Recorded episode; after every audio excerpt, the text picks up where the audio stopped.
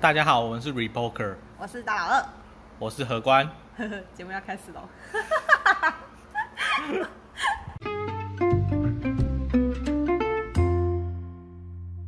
嗨嗨，回来了，耶、我们那个有漫长的代班时 刻挺过的，有没有很想念我？ 有有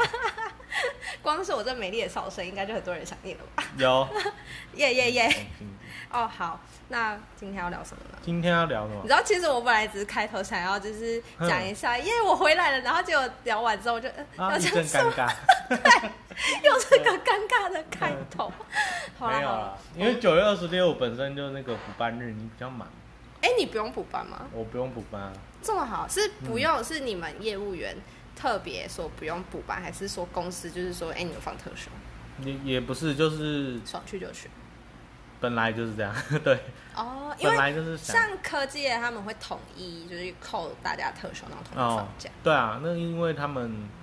工作性质，呃，我们工作性质比较特别，他哦你们比较正常，我所以比较你们特在哎、你们有特休吗？我没有特休啊，那你们会有什么哎、国定的那种假？哎、不是我在说什么，就是像是呃满一年不是会有我们是承揽制，所以承揽跟你哦们是不一样，跟我们不一样，对，好你们是雇佣制，雇佣制是有有老板跟员工嘛，嗯。承揽制有点像外包出去的感觉，哦就是、哦、我们只是合作关系，哼哼哼合作伙伴，嗯所以嗯嗯哦你想休假就休假啊。我们只要达成就是我们签约条件的业绩或者是其他内容的嗯话，哦，那其实其他状况是是跟劳基法很多内容是都不一样，对不一样的，所以你们也不能去抗议什么劳基法，就是哦假如对说啊你对啊违反的话也不行，就不会违法、啊，因为本来就没有就没有那么多规定，就是只哦有你要达成什么跟嘿你需要，诶、只看结果啦，对，就是外包就是这样嘛，只看结果。嗯，啊，中间过程发生什么都都是都是我的事情嘛，跟公司没有太多关联哎、。那你们要签约吗？要啊要啊，承揽也要签约？有对就是规定你一定要做几年吗？没有没没有有没有规定， 对真的很会扯哎、扯到你。 对啊，好啦，我们这样回归正题，就是嗯要发问了。好我前几天啊就在。也不是前几天，就昨天吧，然后就在古埃的群组里面，就是看到有个人问一个问题，就是说现在 FB 啊，就是好几天没有创立，哎，不是，就是好几天没有跌破新低。对，然后是不是一个可以进场交易的时间？因为他是说他想要试试看右侧交易法，对因为大家都知道，就是挨大是右侧交易者嘛。对，那一开始我就是你们之前好像你之前好像跟我讲过，那可是那时候好像不太懂，就是嗯哦 不太能理解。然后哼现在就是多深入一点的时候，发现就是还是不太懂，可以再讲一次。可以再讲一次吗？你你不懂的点是什么？就是说左侧跟右侧， 左左边侧右边分不清楚。 我 分得清楚好吗？左侧就是人家不是说，如果股价下跌的话，你就是对一直买，买分批买进，然后去摊平你那个整个价格，然后就是快到呃高点的时候，就是它开始爬的时候，你就可以开始分批卖出。对对，那如果右侧的话，就是它开始涨了，那你就是慢慢买进，嗯，然后当它开始跌了，再分批卖出。这听起来好像还蛮有逻辑的。这是你 Google 的结果吗？对，哦因因为它有一个一个那个波，哎、那叫声波图，对就是有一个这样， ，V 转的图片对哦，对。然后我就想说，好像听起来可以理解，可是我不能理解，就是当你真的呃在进市场的时候，嗯然后你要追高、哎，你的右侧你是追追高对啊你不觉得那个心理，我不知道怎么调试。心里不知道怎么调试。对，然后然后后来我看他分析，他说右侧交易的话算是稳健，而且是属于长期投资法。哎、长期还是短期啊？你在讲左侧还是右侧？右侧，右侧。对，哼右侧他说是稳健，那我完全不能理解稳健的点在哪里。哦，哼。可是如果我们反向想，左侧你在左边一直买嘛，对所以你的损益会一直变成负的，因为你也不知道什么时候会碰到底，对，所以你一边买它会一边下跌，那对听起来也很，就是心理上会很不能承受啊。嗯，还是你你因本为我身就会嗯偏好左侧，我后来发现我好像是左侧，因为哦你会觉得说一直下点是摊平你的成本，对所以就觉得还好。但是你的右侧是你一直买它，就是一直增加你的成本，你必须要涨到更高点，对你卖出你才有获利耶、嗯，对啊，但你左左侧如果我抱的久的话，他说你就回到那个点，那我等于是赚的啊、那也有可能就是一直下跌，或是就不会再涨回来了。嗯，这是有可能啦。对啊但是我呃，好，这个地方左侧我可以理解，嗯，那右右侧一直追高，那右你侧一直追高。对啊，嗯哦你到时候卖，然后我觉得好像赚不多的感觉。有一派的逻辑是，呃，会上涨的股票本身就比较强势，对，所以哼比较强势的股票，我们举例好了，三月到现在涨得最凶的股票就是科技股，对，所以它一开始也最早先反弹，嗯所以涨最多，嗯，所以你也不会说赚比较少，嗯，因为它本身就比较强势，所以是说强势股是属于右侧嘛，就是适合有有没有说就是左右侧，然后适合什么样的角度？就假如说你要没有，第一个是你要选对标的，这是大前提，对，就你不要选到那个一直往下跌的，或是好，我们就以强势尖牙股来说，哼。这样的话，这样子说好了，左侧跟右侧的差异在于，第一个问题，左侧你是一边下跌一边买嘛，对可是你不晓得什么时候会上涨。第一个你要承受那个压力，对。第二个是你可能没有那么厚的资金，让你等到上涨的那一天。诶、有可能这个期限是一个月、半个月，对或者是三个月、半年，你不晓得。对你有可能，有可能有一些股票它就是它就是卡在低点，卡了半年以上，有没有可能？就是有被套住了。对对对，嗯嗯，那如果你没有那么多的资金一直持续的 strong buy 的话，对那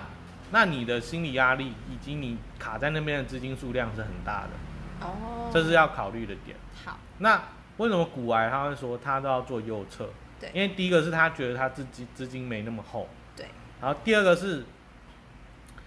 他觉得股票，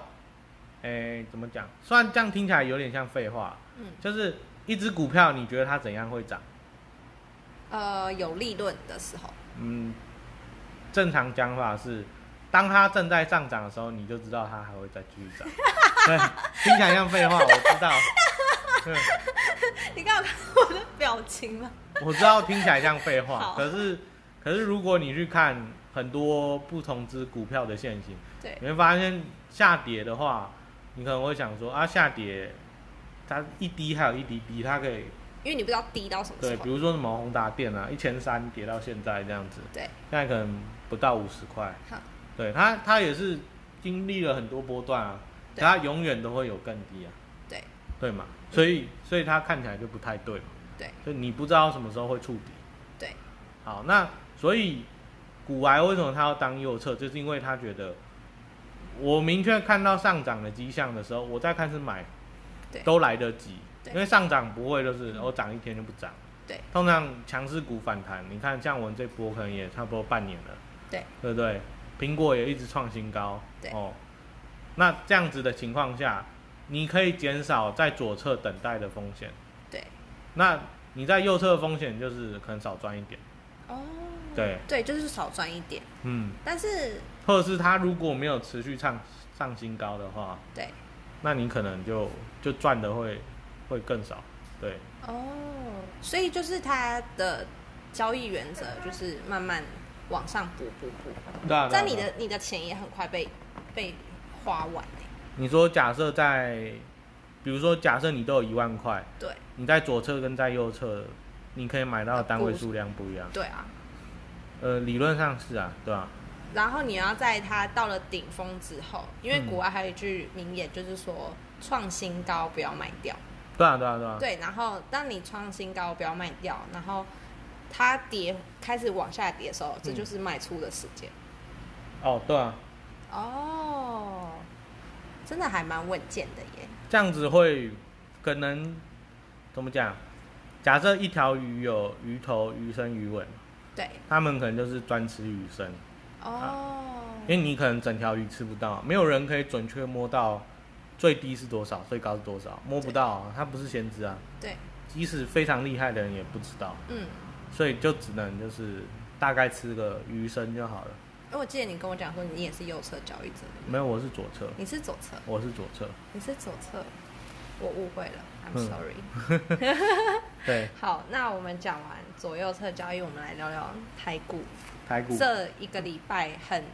红，很大的新闻，嗯很对啦，很大新闻，就是各大媒、媒体都在报。猜对猜看是什么？我猜不到，那你还知道很大？嗯好啦，就是呃，石油正二零零六七二 A 龙是不是？是六七二，应该应该是六七二，对我记得对是这个。然后就是元大金控的石油正二那只 ETF 对，要下市，嗯那原因是因为之前油价下跌，嗯，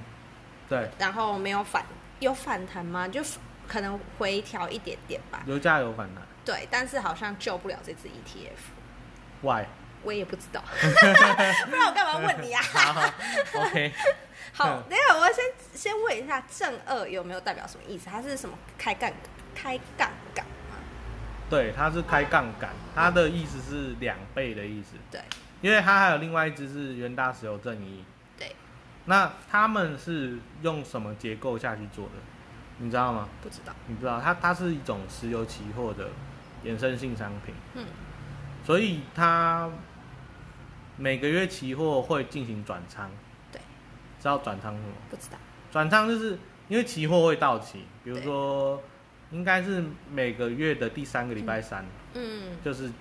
那个期货到期日。嗯那比如说我现在是九月的期货，嗯，我十月要到期，所以我就要我这支 ETF 是石油的，我如果追踪的是近月期货，我就要从十九月转到十月。对，那这两个月的石油期货中间可能会有价差，嗯，那个价差就是你可能损失的钱。好，听不懂对不对？嗯好，比如说现在九月期货最后一天的价格是四十块，对十月的期货、呃应该还没到最后一天，因为我要转过去对是四十五块。对，好，所以我在九月最后一天，我要把我原本的部位卖掉嘛，对我卖四十块去买四十五块的东西。对，你还缺五块，对啊，我我五块就是我的转仓损失。嗯那这个这件事情在在怎么讲，在元大石油的 ETF 里面不断的发生，对，所以它才会到现在这么低哦。一部分是因为它的转仓损失太高，嗯。当然它还有一些管理费啊、手续费那些。嗯，可是你刚刚不是说石油是呃一直下跌？那对如果是四十块变成四十五块的话，嗯那它那个四十五块不是价是更高吗？啊，你懂我的意思吗？你就是说假设我现在是四十四十五块，然后我转仓到下个月是五十四块十块，没有，你刚刚说四十，然后你转账到下个月是四十五，所以你中间有五块块钱。价差，对这是你的损失啊。对啊，哼，那我转过去，那那四十五块是代表石油的价格吗？那个时候，哎、应该说，哎、今天是几号？今天今是天三九十，月九月三十嘛。对，呃，我忘记今这个月的石油是多少天了。那个，反正应该二十几号的时候，我九月的期货是不是到期？对。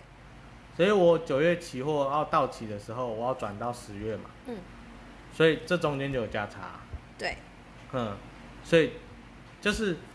哎、十月的期货还没到期，对，可是它有一个限价在了，嗯嗯嗯，所以我现在有价差，就是我损失的部嗯，分诶，。它那个现价是依石油价格去去定的吗？哎、不叫依石油的价格去定，应该是依大家对未来石油的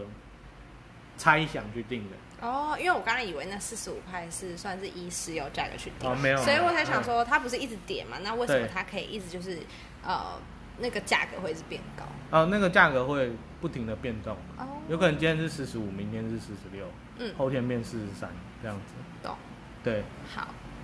然后刚刚讲到石油正二，石油正二嘛。对。所以它因为，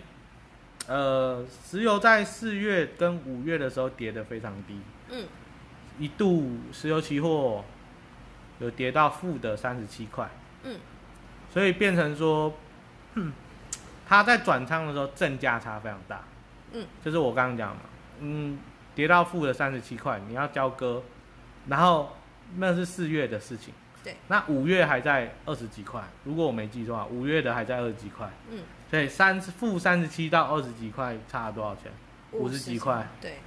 所以你这中间你你转仓一次，你就损失五十几块。对，啊，如果我原本我一百亿的规模，我搞不好转仓一次我就损失，我就凭空蒸发五十亿了。对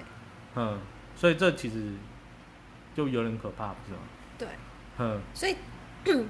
呃，正一正二就是有开杠杆，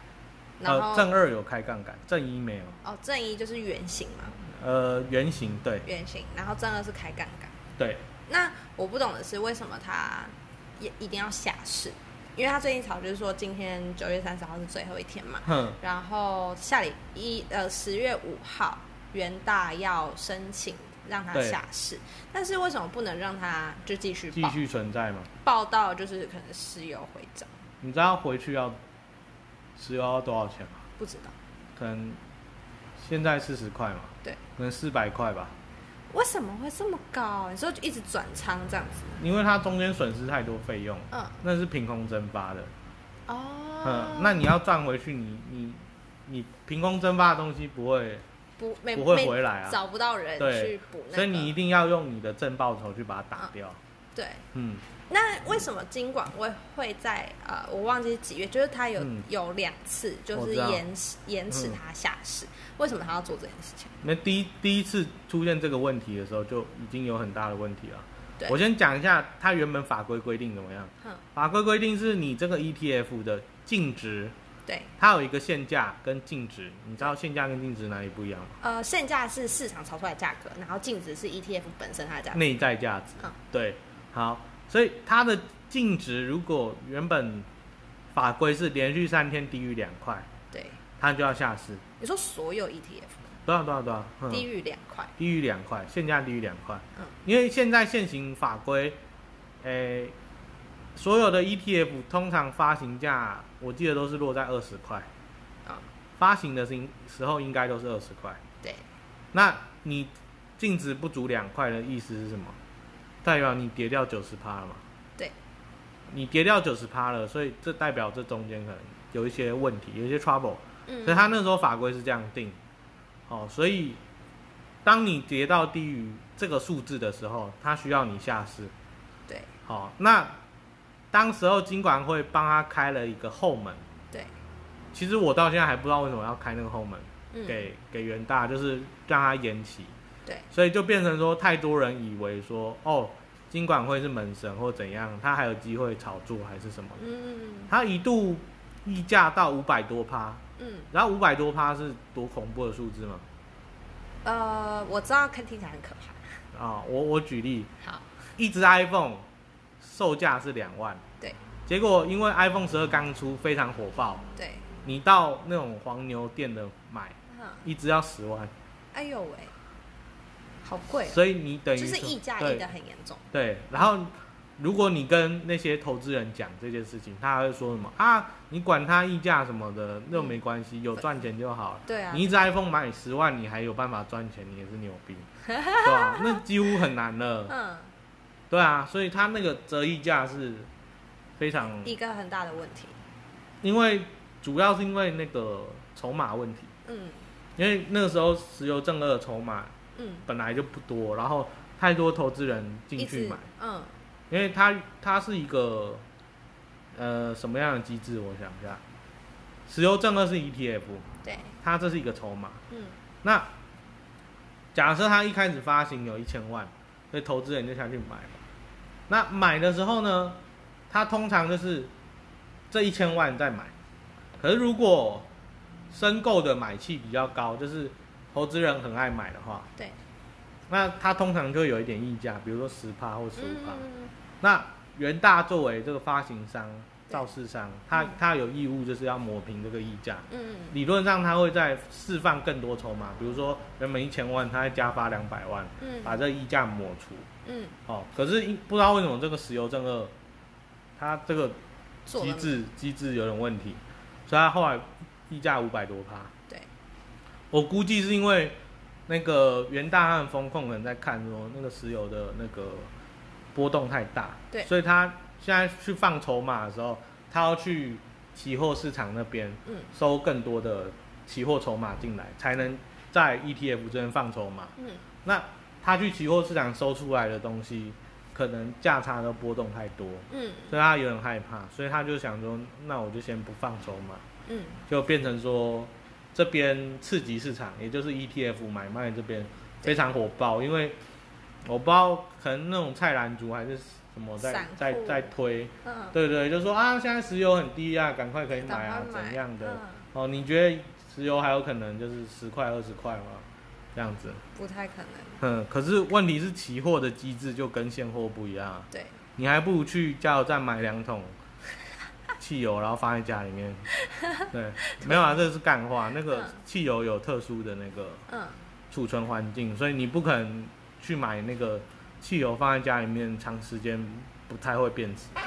对重点是他延期延了两次，对，所以这是一个大问题。那这样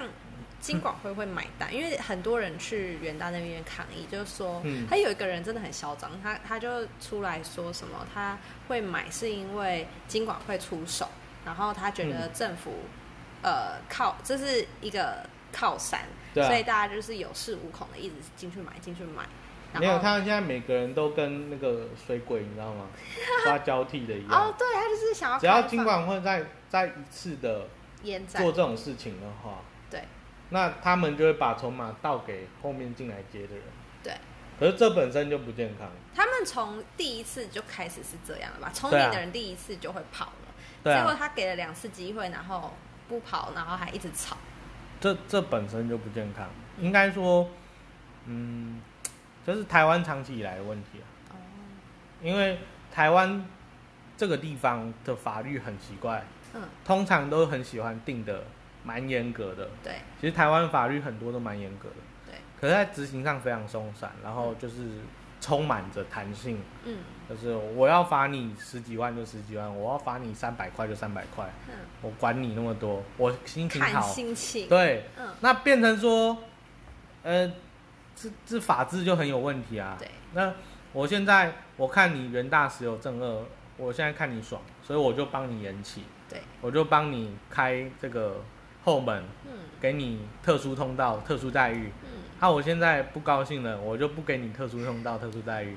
那这本身就就跟法治的精神很有抵触啊，因为法治的精神就是，哦，我不会因为你是什么很特殊的人或是怎么样，所以我就给你特殊待遇。对，我就是以你的行为来判断，哦，你闯红灯就闯红灯，就是一千八，哦，嗯没有那么多问题，这样子。嗯，对，这算是台湾史上第一次 ETF 下市吗？以前有一只那个那个叫什么啊 VIX 的 ETF 快要下市了，对，后来又冲回来就没事。哦对所以这算第一次嘛？对啊，因为在欧美的话有另一套制度，嗯他们是当净值我基金净值太低，他们会启动合并。嗯，你就是说某 ETF，然后加上某一次 E ETF，不不不不不，就是特斯拉前阵子不是分割嘛，一对，股变四股，嗯那合并就是反过来，啊，你说四股变一股。嗯，对，那 ETF 就是四股变一股，那如果你没有试过怎么办？不管啊，你你你你可能就是去找别人凑还是怎样，哦，对啊，嗯哼，细节我就不晓得，或是你本来只有一股，然后你明天醒来就剩零点二五股啊，好酷哦。对， 这样合并有什么好处哦、合并就数字变大了，嗯哼，对啊，怎么叫有什么好处？就是它对整个就是，嗯，这个 ETF 在市场跑有什么好处？因为你分散呃分割，我能理解说嗯它是要让散户进场，对那它合并是为了啊，因为本来的数字已经太小了，对比如说我现在一股剩下五毛钱，啊，这样怎么买？哦，所我以一它整张，我一整张可能五百块这样，嗯这样这样很难买，哦，我懂了，对啊。因为突然觉得我理解能力有 点差，但是我懂了，我懂了，嗯我懂了。好，然后讲完石油正二，还有嗯第二个就是、不知道为什么这新闻就是连带一起讲嗯啊，就是那个第二股，第二股，对。嗯然后第二股，我的认知是说是外商，然后来台湾设呃上市，是吗？呃，理论上第二上市，对第二第二上市，对，嗯就很像台湾的台积电在美国上市，对，它叫什么啊 T？台积电 ADR，对对对，嗯然后这就是有点像台湾版的，对，对不对？嗯，好，然后最近很好几只真的很很夯，很夯，什么美德医疗啦，对啊对啊，钛金宝是不是也是啊？你知道这个钛我我没有特别去研究每一只，好，反正就是有很多只低压股，然后我真的在群组看到，就是他们嗯会一票哦全部涨，然后就一片红涨那你停。觉得这这是一件好事啊？这不是好事，这一看就为什是么疯疯子啊！就是哼我觉得你玩股票最重要的是投资，你要把眼光放长远。他们这就是要投机跟赌博。嗯但是为什么你会觉得它是在投机，不是在投资？因为我觉得股票，我的认知就是股票你要嘛，就是稳定的、慢慢成长。好，对你可能一天涨停 OK，但是他们是他们，我有看过一些这种很疯的股票，就是涨停一天，然后跌停两天，然后再涨停一天那种，就是非常的不理智。嗯哦，对啊，那、大家都想要赚快钱啊，对啊，没有人要赚慢钱啊，对。嗯，然后最近就好几只被处置了，被处置，嗯，被处置的原因是什么啊？被处置就是因为，其实我觉得这也有点争议啊，嘿，这是证交所，台湾证券交易所对，基于一些理由，他觉得股票可能被炒作，嗯，或是投资人过度不理性，或是什 么过度不理，理性，对，他他有一个实施条款，我 对，没有去背那个内容，嗯，大概就是这些原因，对，所以他会把它做处置。那处置有分，因为我们现在台股是逐笔交易，对，就是一笔一笔交易单挂上去就是撮合，对，挂上去就撮合。那处置就是帮你变成可能五分钟撮合一次，对，所以这五分钟内价格都不会变，嗯。然后也不会有成交。让你很冷静的思考，你要不要在这个价格？可是这这个制度其实在助涨助跌。呃，请解释。哦，因为，哎、我假设现在要上涨哦，假设嘿嘿股价要上涨，所以现在五分钟一戳嘛，我假设今天开盘价是一百块，嘿，五分钟一戳的话，我现在开一百一，哎，一百零一块，嗯，哦，是涨一趴，对，那呃，很多投资人看到他可能就追单，所以他单要买的就是往上挂，那五分钟一戳，一堆人就是往上挂单，挂上去之后就是助涨啊，因为所有人的买单都往上挂嗯，啊，那要下跌也是一样意思，就是他今天往下挂的话对，他就是让你的卖压更重而已，所以变成说。通常处置股几乎你去看那些线型，就是只有涨停跟跌停，没没有什么太特殊的线，大部分啦，嗯嗯嗯它被处置的时候就只有涨停跟跌停。嗯，那前阵子的那个中天，中天也是这个这个状况。它是不是还有一个缺点，就是说你会不知道下呃下一个撮合的价格是多少，然后你就有点盲目的去下一个价格。你不知道？道下一个价格是戳多少嘛，所以你就只能乱乱开。对那、如果再开高的话，比如说开到一百零二块，对，你是想买的人，你会怎么样？你我一是百零一块买不到了，你只要往上挂。然后就看到挂一百零三口。哦，有的人更激进，他直接挂涨停。然、后我挂涨停，你买到啊，哦，所以下一戳可能就直接涨停。所以我觉得这个机制其实没有很好。对啊，嗯，嗯然后好像处置通常是一个礼拜吧，嗯，不一定，看看证交所他高兴哦处置多久。最近好几次都在处置。嗯，然后其实 DR 股，我我很不建议大家去买一些 KI、KY 跟 DR 股了。 K Y 就是之前那个康有变街友，对啊，就是好像说呃，股票代号后面有英文字母的都不要碰。尽量不要碰。嗯你很厉害，你才可以碰。建议你很厉害，你再碰。嗯，因为状况是这样的哦，大家想一下，DR 股，我们我们先不管它真的还假的，对，它是外国公司来台湾上，嗯哦，它理论上它在外国有可能先上一个地方。嗯那我们举例哦，它有可能是台湾老板开在国外的。嗯嗯嗯，跟台湾跟外国人开在国外的。我先讲第一个状况，你台湾老板，你为什么你公司要开在国外不开在台湾？你有什么理由？你有什么不可告人的原因？所以你要开在国外外？国的人钱比较好赚。可是问题是你的营收来源可能都是台湾了、啊嗯，比如说我开一个在台湾卖口罩的公司，然后我的公司登记在开曼群岛，因为她的老公便宜啊，没有啊，劳工也是用台湾的啊、我只有公司营业登记在开曼群岛而已啊，她想要洗钱，有可能嘛，嗯对不对？或是那边的 这个监管比较不严格嘛，对，或是那边的会计比较简单嘛，嗯嗯，所以你你用透过各种手法去国外上嘛，嗯为了什么？为了你可以比较不透明嘛，嗯，对吗？所以所以在这些国外开这些公司的人，可能很多他的账户什么本身就不透明嘛嗯嗯嗯，那你身为投资人，你在一间不透明的公司，你还想投资吗？这是 KY 股吧？嗯，这是你刚刚讲的例子，有点像 KY 股。对啊，但是如果低压股，它是它原本在它那个国家就已对经上市一次，对然后又来台湾上市一次，对那这样有什么不妥吗？有什么不妥，对不对？对啊，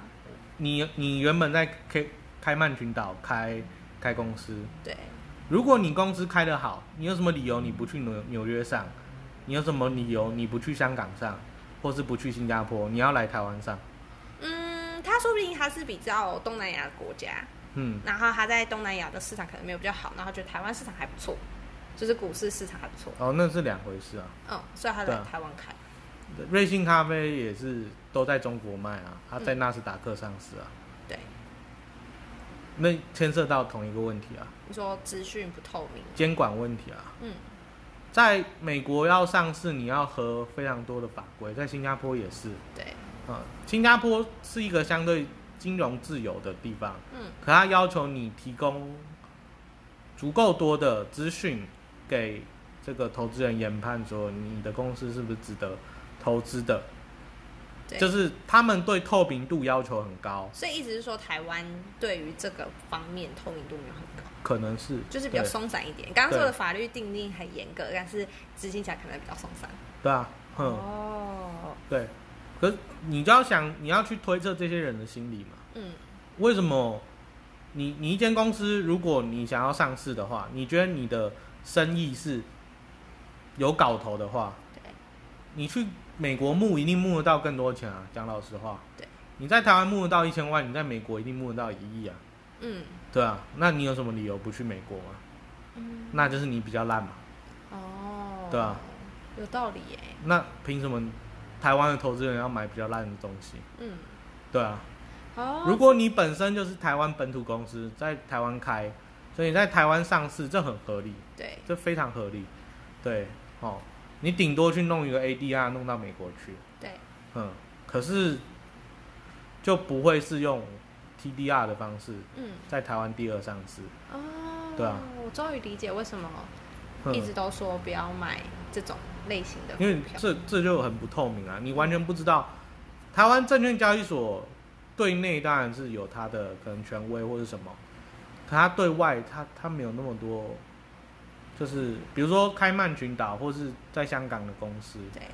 我能叫他提供很多很多证明吗？不行，或是我可能叫他提供，可是他拿一份假的资料给我，我我也也不不一知定道，我也不一定查得出来。开曼群岛是不是一个非常呃，算算是松散，法律松散很低、很松散的一个地方？呃、应该说是曾经是那个监狱金融叫什么？金融洗钱地啦，哦，对，包含说以前的瑞士，现在瑞士也比较没有这个问题，嗯，对。然后开曼群岛、因为好维像京群岛，听到这嗯类型的名字，好像都是贴上一个负面的标签。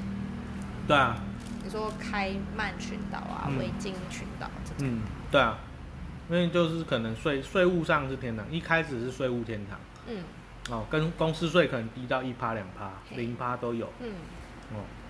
因为在台湾是五趴嘛，对，哦，然后盈盈利所得税是二十一趴，哦，那那个数字就完全就不一样了，哦，对啊。了解。好，那这两个我差不多想问的问完，你有嗯什么要额外补充的吗？我觉得好像差不多嘞。 好，差不多了，那这集就这样嗯啦。嗯好，好，下集见，拜。嗯拜拜。